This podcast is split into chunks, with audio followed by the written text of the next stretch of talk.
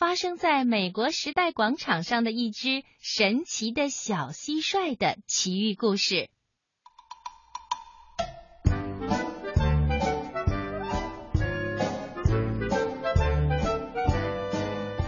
这个神奇的故事发生在美国的纽约，那里有一座时代广场，在时代广场的地下车站里有一个小小的卖报亭。报亭的主人呢是马里奥一家，马里奥是个懂事能干的孩子。每个星期六的晚上，他都独自照看报亭，让爸爸妈妈出去玩玩。又是一个星期六的晚上，马里奥忽然听到了一种奇怪的叫声，那声音啊，就好像是竖琴的琴弦被拨响了。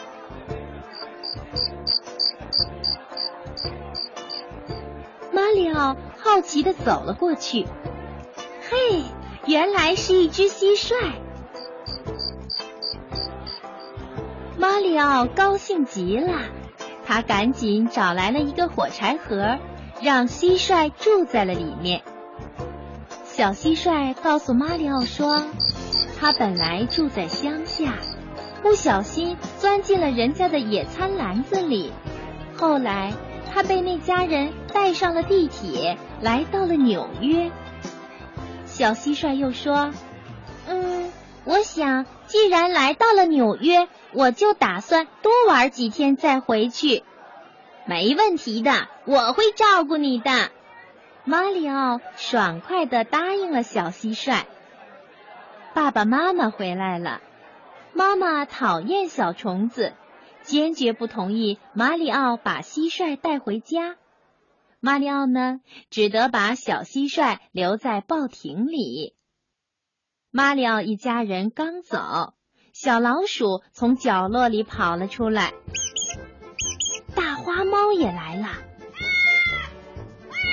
他俩陪小蟋蟀说话，还带它去参观了时代广场。第二天，马里奥给小蟋蟀带来了好吃的东西，有汽水儿。一片面包和一块糖，而且他还去唐人街给小蟋蟀买了一座宝塔式的笼子和一个漂亮的铃铛。那天晚上，小老鼠和大花猫又来陪伴小蟋蟀。小老鼠非常喜欢小蟋蟀的新笼子。哦，天哪！要是我能进去睡一会儿，就是死了也心甘了。好啊。我愿意把笼子让给你睡一会儿。小老鼠十分高兴，它一下子钻进了笼子里。不过，它立刻就发现笼子的地板很硬，睡在里面并不舒服。哎呦，睡得我骨头好疼啊！小老鼠用钞票做了一张软软的床垫子。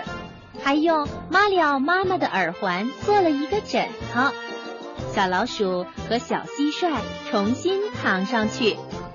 天哪，我就像睡在一座宫殿里一样舒服。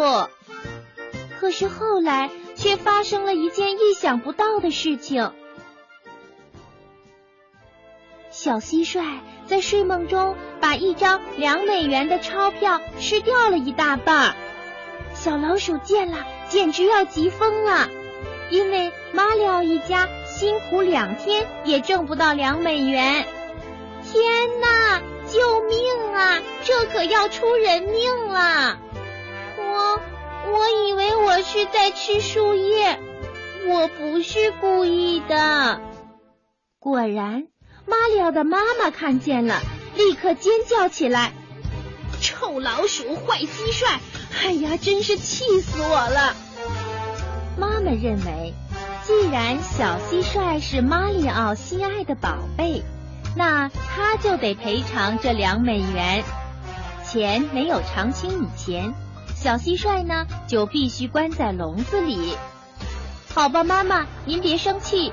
每天放学以后，我去杂货店打工，我会赚回两美元的。于是。马里奥去杂货店打工了。小蟋蟀觉得这样很不公平，因为钞票是他吃掉的，他愿意一直被关在笼子里。但是大花猫却一直用奇怪的眼神盯着小老鼠。哎，我说鼠老弟，您不愿意大家都叫您小气鬼吧？嗯，那可是我辛辛苦苦攒起来的。好吧，我拿出来还不行吗？就算是付了我在笼子里睡觉的房租。原来呀，小老鼠攒了一堆硬币，比两美元还多呢。但是。小老鼠非常舍不得花掉那些硬币的。那天晚上，他们三个忙了一整通宵，把一大堆硬币运进了笼子里。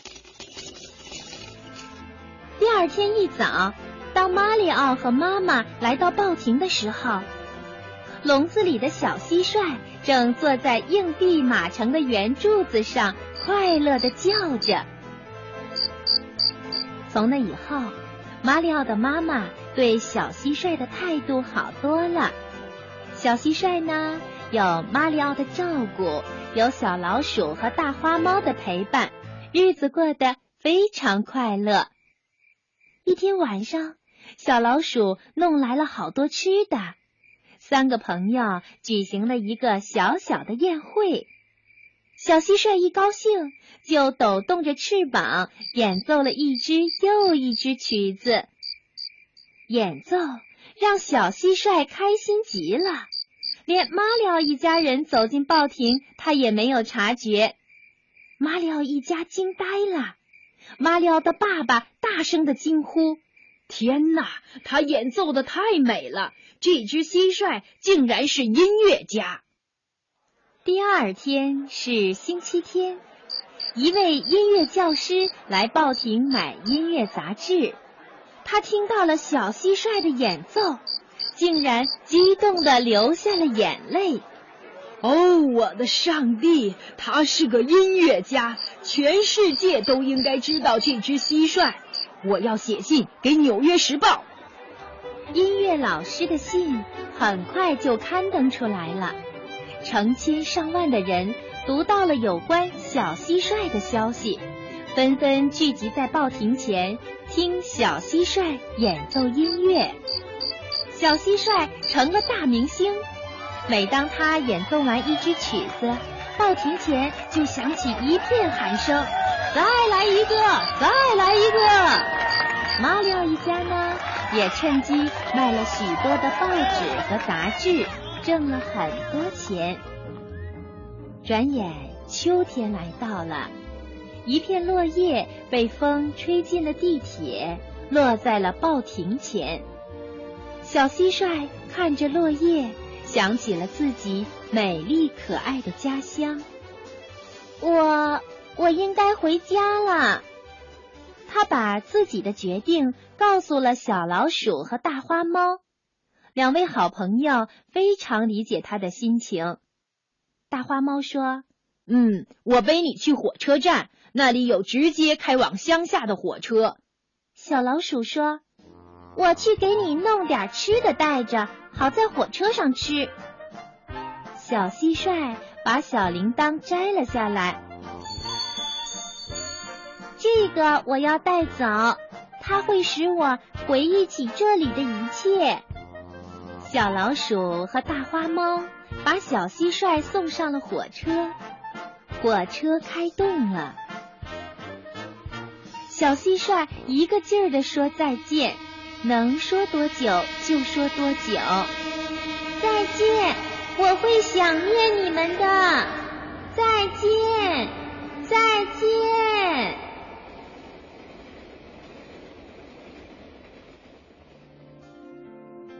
二天一早，马里奥一家来到了报亭。大家发现小蟋蟀不见了。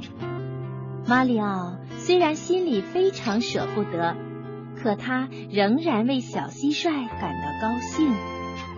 他搂着那个小蟋蟀住过的笼子说：“他一定是回乡下去了，在乡下他会更快活的。”